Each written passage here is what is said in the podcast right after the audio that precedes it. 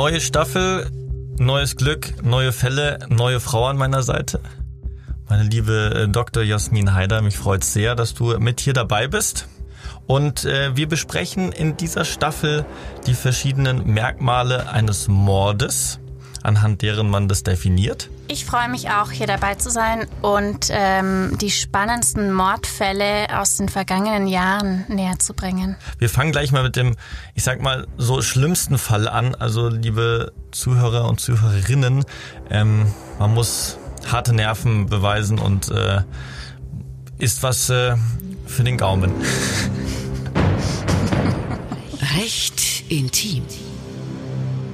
Absolut Mord.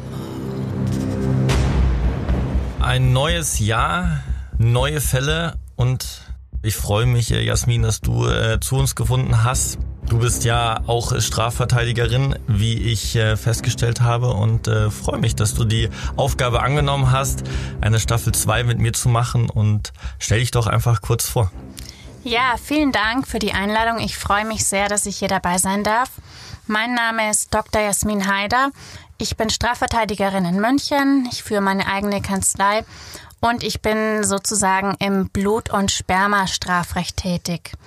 Ja, das bedeutet im Vergleich zum sogenannten White-Collar-Crime, wo man oft ähm, ja anzugtragende, gut verdienende Familienväter vor sich hat, die irgendein Problem mit Geld haben, Steuerhinterziehung oder ähnliches, ähm, bin ich vor allem im sogenannten Blut- und Spermastrafrecht tätig. Das bedeutet Kapitalverbrechen, ähm, Gewaltverbrechen, organisierte Kriminalität, alles, was eben mit Blut und Sperma zu tun hat.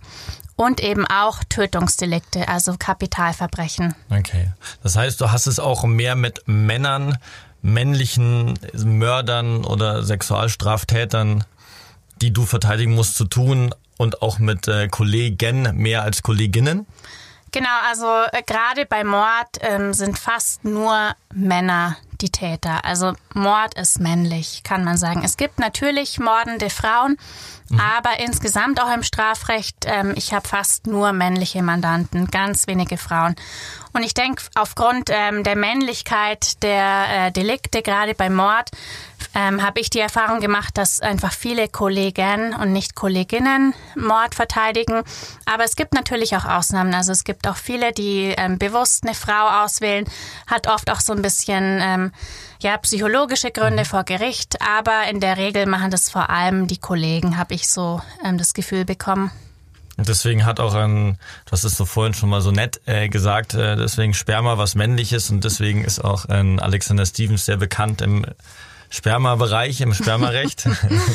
Deswegen auch liebe Grüße an dich, Alex. Äh, und äh, danke, dass du mir jetzt eine Kollegin mal äh, vorbeigeschickt hast.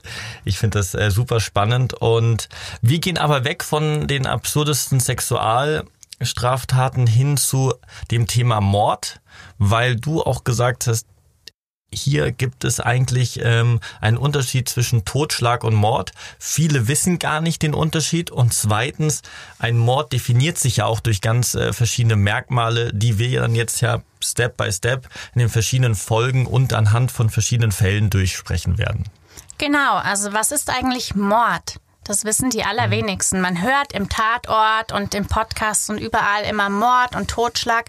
Aber wer kennt denn den Unterschied? Hm. Also ähm, grob gesagt, ein Mord ist ein Totschlag mit einem Sahnehäubchen. Also ein Totschlag liegt vor, wenn man einen anderen Menschen absichtlich umbringt.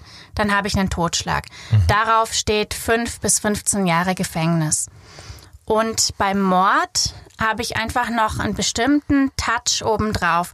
Das heißt, entweder die Ausführung oder die Hintergründe, die Motive sind derart schlimm, dass der Gesetzgeber neun Fälle vorgesehen hat, also neun Mordmerkmale, bei denen er sagt, das ist so schlimm, da muss man lebenslänglich hintergittern, weil die Besonderheit an Mord ist, dass lebenslange Haftstrafe droht.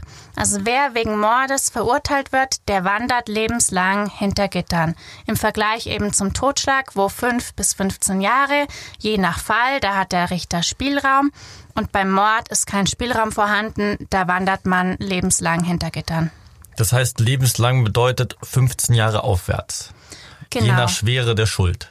Genau, es gibt bestimmte Fälle, das haben auch die meisten schon mal gehört, wenn bei einem Fall die besondere Schwere der Schuld festgestellt wird, das gibt es immer wieder bei Mordfällen, bedeutet, dass die Möglichkeit, ähm, nach 15 Jahren auf Bewährung wieder freizukommen, in den Fällen nicht besteht.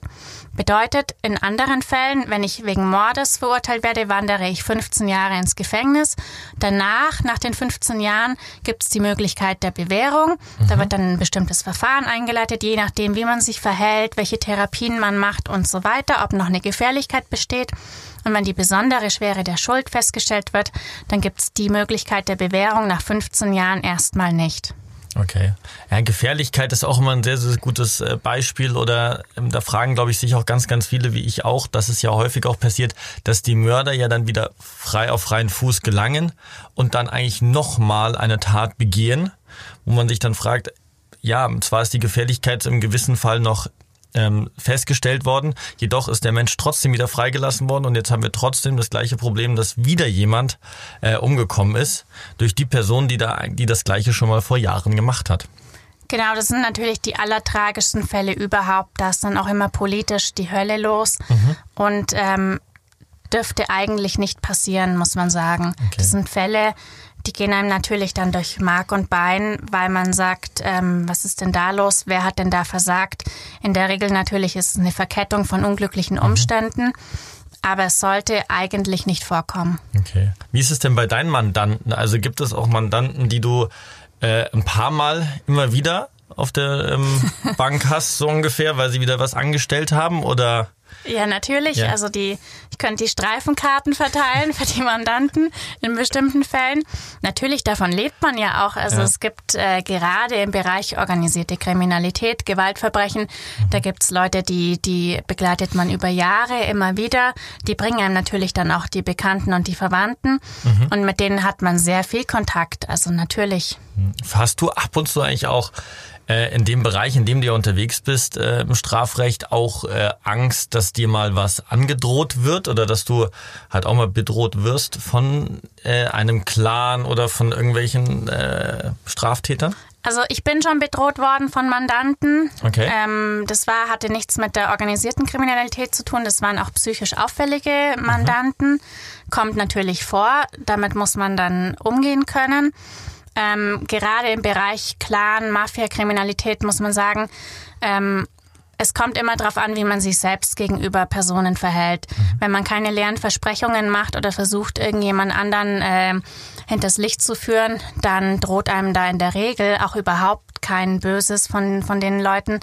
Aber wie gesagt, ich hatte schon Mandanten, die mich bedroht haben und ähm, ja, wie gesagt, muss man damit umgehen, aber ich habe persönlich um mein Leben oder meine Sicherheit überhaupt keine Angst. Okay. Ja, weil ja meistens ist es ja bei dir auch so, dass du ja, also ein Freispruch ist ja nicht ganz so häufig wahrscheinlich der Fall. Also in diesen schweren, sag ich mal, in diesen schweren äh, Straftaten, die man dann betreut. Ja, Freispruch ist natürlich äh, immer super, wenn man das erreichen kann von den Mandanten.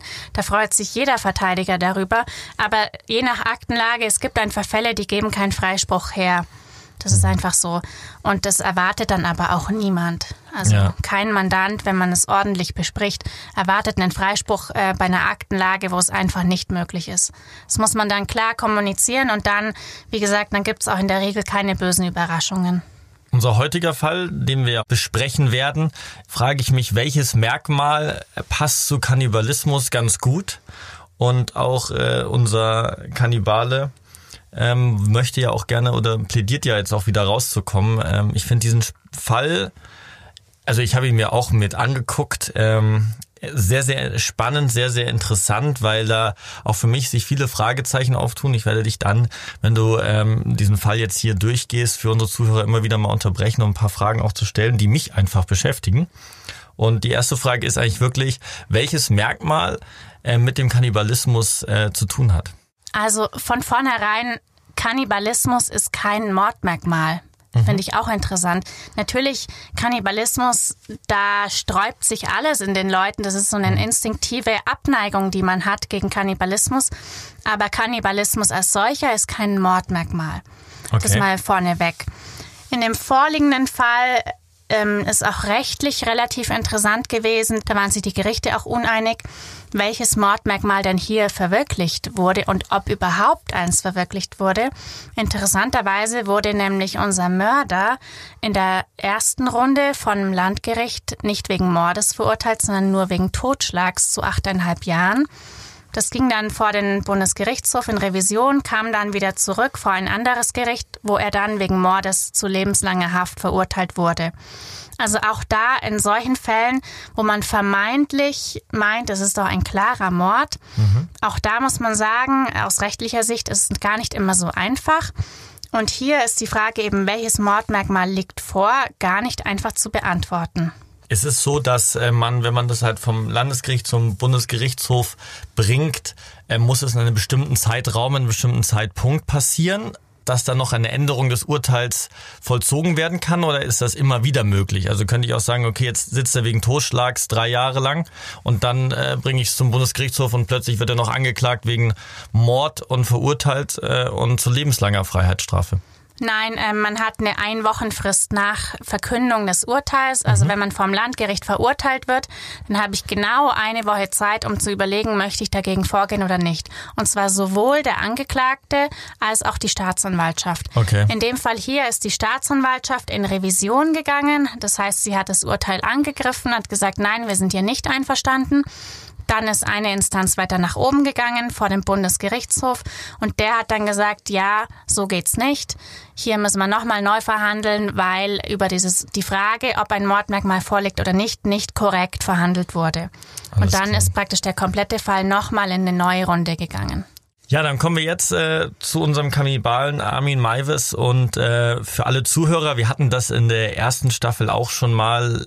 Es ist ein sehr, sehr harter Fall. Er ist sehr, sehr unangenehm und ich muss auch dazu sagen, als ich den Fall mir angeguckt habe, wurde mir auch ab und zu sehr schlecht und dementsprechend ist es nichts ähm, für leichte Gemüter, diesen Fall sich anzuhören und somit bitten wir nur darum, ähm, sich davor jetzt zu überlegen, ob wir weiter reinhören oder nicht reinhören sollen. Ich weiß, es ist bei uns jetzt der erste Fall und äh, alle möchten jetzt unbedingt äh, von dir, Jasmin, natürlich noch mehr hören, aber nur das wollten wir auch ganz kurz anmerken. Genau, also ich habe hier mal die Fakten mitgebracht, die trage ich dir äh, mhm. einfach mal vor. Armin Maives träumt davon, einen Menschen zu verspeisen.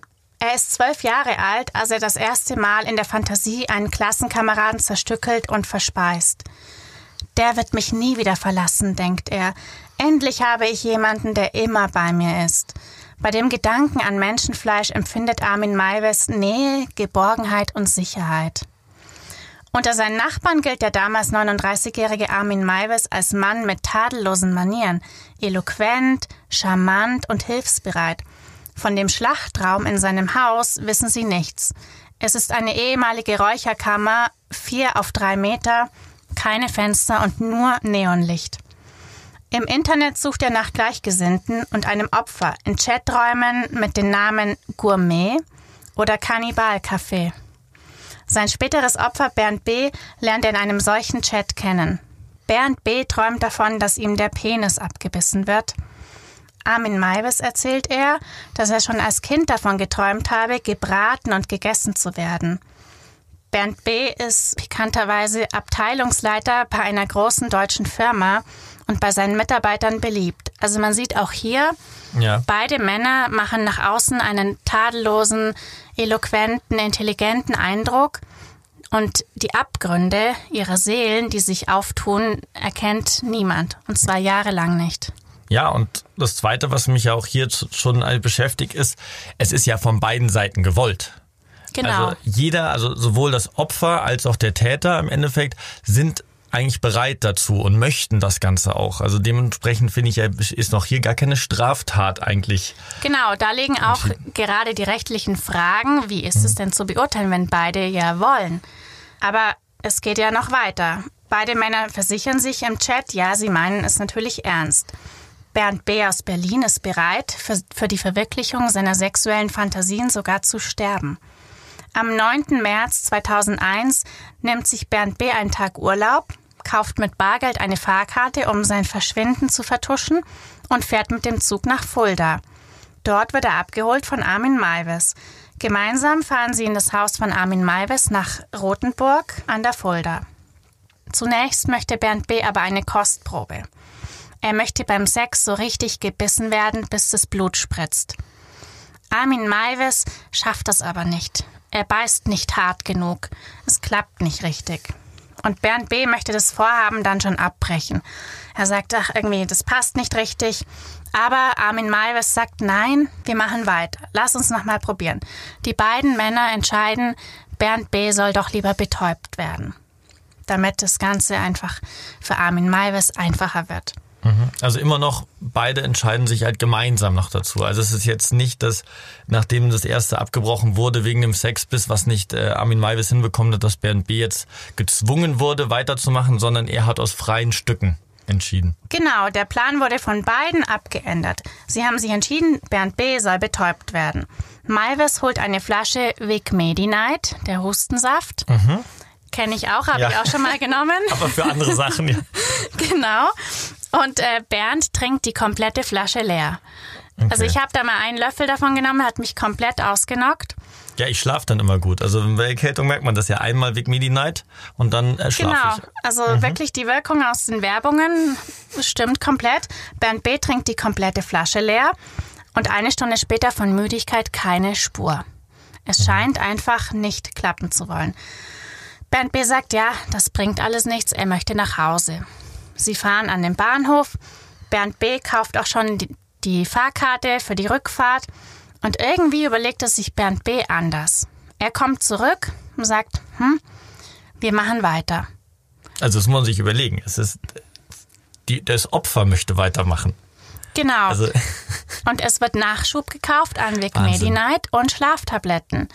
Bernd B. trinkt eine weitere Flasche Vic Medi-Night, nimmt zehn Schlaftabletten und eine halbe Flasche Korn. Er legt sich hin, im Haus zurück Mhm. angekommen und von Müdigkeit immer noch keine Spur. es scheint das Adrenalin zu sein. Genau, also Adrenalin pur. Die beiden entscheiden dann doch wieder gemeinsam, so, egal, wir fangen an. Also obwohl er jetzt nicht, also also sie haben versucht sich, also dass Bernd B betäubt ist, hat es nicht hinbekommen und äh, jetzt geht's ohne Betäubung äh, in, zum nächsten Schritt. Genau. Bernd B. sagt, Armin Malves soll jetzt bitte anfangen, ihm den Penis abzuschneiden. Armin Malves nimmt ein Messer und fängt an. Auch das klappt wieder nicht, das Messer war stumpf. Also irgendwie scheint es mir so, als sollte das Ganze nicht passieren, aber beide haben irgendwie eine gewisse Lust in sich drinnen, äh, das Ganze zu vollziehen. Genau. Und Armin Malves sagt dann so, jetzt holt er die schweren Geschütze und er holt ein Schlachtermesser aus der Küche. Mit dem klappt es auch. Er schneidet Bernd B. den Penis ab und stillt die Blutung, weil Bernd B. soll ja auch was davon haben. Wie abgemacht bereitet er den Penis zu. Er teilt ihn in zwei, würzt ihn mit Salz, Pfeffer und Knoblauch und blanchiert ihn in der Pfanne. Aber das Geschlechtsteil schrumpft und wird hart und ungenießbar. Leider für beide nicht der erwünschte Erfolg. Heißt es dann auch, dass Bernd B. auch eigentlich ein Kannibale ist, indem er das auch essen möchte? In einer gewissen Form, denke ich, kann man das schon bejahen. Ja. Auf jeden Fall. Bernd B. hat dann sogar gesagt, ja, hm, egal, machen wir doch später mit den Hoden weiter. Vielleicht schmecken die ja. Auf jeden Fall haben die Männer abgewartet. Bernd B. hat dann jedoch nach einer bestimmten Zeit das Bewusstsein verloren, weil er natürlich entsprechend Blut verloren hatte. Und was dann folgt, ist natürlich unvorstellbar. Armin Maives im dunkelblauen Schlafanzug zieht sich die Gummistiefel an und fängt an, Bernd B. zu schlachten. Er tötet ihn mit zwei Stichen und filmt sich dabei. Das Interessante ist, den Kopf von Bernd B. trennt er zuallererst ab, stellt ihn neben die Schlachtbank und zwar so, dass Bernd B. selbst zuschauen kann, würde er denn noch leben. Und nun fängt Armin Maivis an, Bernd B. zu schlachten. Man kann es nicht anders nennen. Er schlachtet und er zerlegt die Leiche und kommentiert dabei in wirklich abartiger Weise, was er macht. Dabei filmt er sich und insgesamt zerlegt er Bernd B. in 30 Kilo Menschenfleisch, die er in seiner Gefriertruhe einfriert. Und das komplette Geschehen ähm, dokumentiert er auf Video. Okay. Übrigens, äh, kurzer ähm, Nebeneffekt, diese Tiefkultur konntest du auf so einer masochistischen Seite ähm, ersteigern für 66.000 US-Dollar. ja, unglaublich, also was es alles gibt. Ähm, die Schlachtung des Opfers ähm, dauert auch eine erhebliche Zeit. Also dieses Videomaterial, was auch später im Verfahren zur Verfügung stand, ähm, hat viereinhalb Stunden.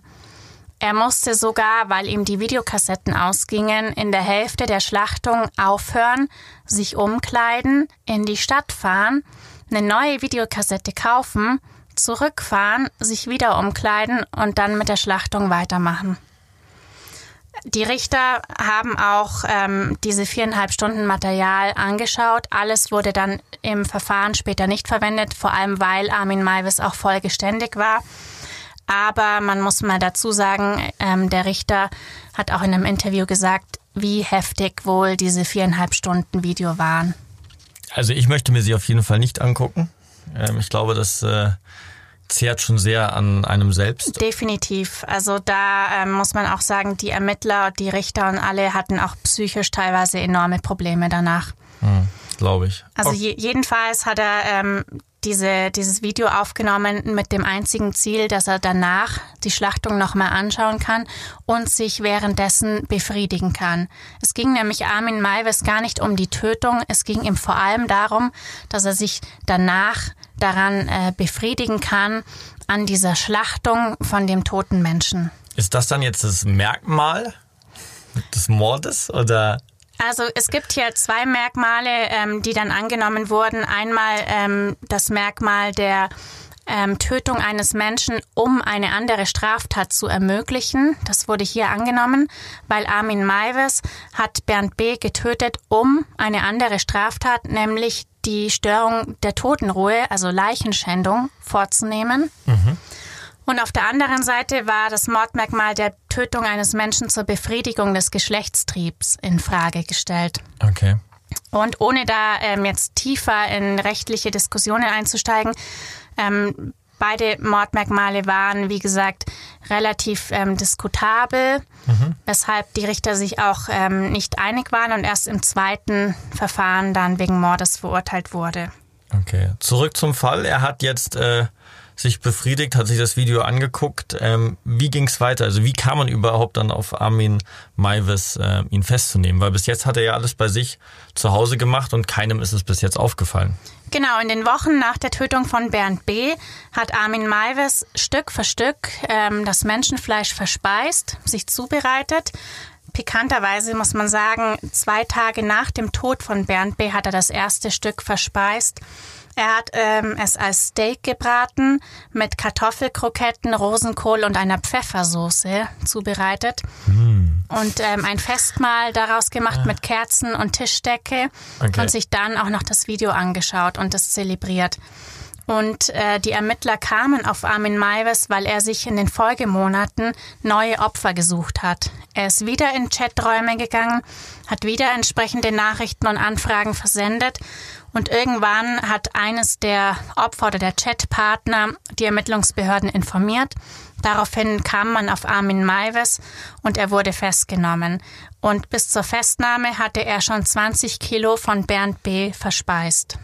Also da frage ich mich ja auch wirklich schon, was, was also menschlich dahinter steckt. Kann man da auch so ein bisschen sagen, irgendwie, ich habe dann auch mal so ein Interview von ihm angefangen anzuschauen. Also er wirkt ja irgendwie auf der einen Seite schon gefährlich, auf der anderen Seite aber auch sehr rational. Geschehen so Sachen einfach wirklich durch die Kindheit? Also ist die Kindheit das A und O, dass Leute in ihrer Psyche sich dann verändern oder halt genauso werden? Also das ist natürlich ähm, schwer zu beurteilen, weil ich kein Psychiater mhm. bin, aber gerade bei Armin Maiwas, er wurde als voll schuldfähig angesehen, mhm. weil er äh, schon rational überlegt hat, was er genau macht und wie. Aber wenn man sich die Kindheitsgeschichte von Armin Maivis anschaut, dann sind da natürlich entsprechend viele Faktoren, die ihn zu dem Menschen gemacht haben, der er ist. Also wie gesagt, er hat ja mit zwölf Jahren schon die ersten Fantasien gehabt und für ihn stand im Mittelpunkt von der Tötung und von dem Verspeisen von anderen Menschen, dass er diesen Menschen dann in sich einverleiben kann und der nie wieder weggeht. Also mhm. er hat Bernd B. auch als seinen besten Freund empfunden, der okay. in ihm lebt, der, den er mit sich vereinen konnte und der nie wieder ihn alleine lässt. Mhm. Das waren so diese Grundängste von Armin Maives und die konnte er dadurch befriedigen äh, oder sich dadurch einfach versöhnen, dass er andere Menschen ist, um diese bei sich zu haben. Okay.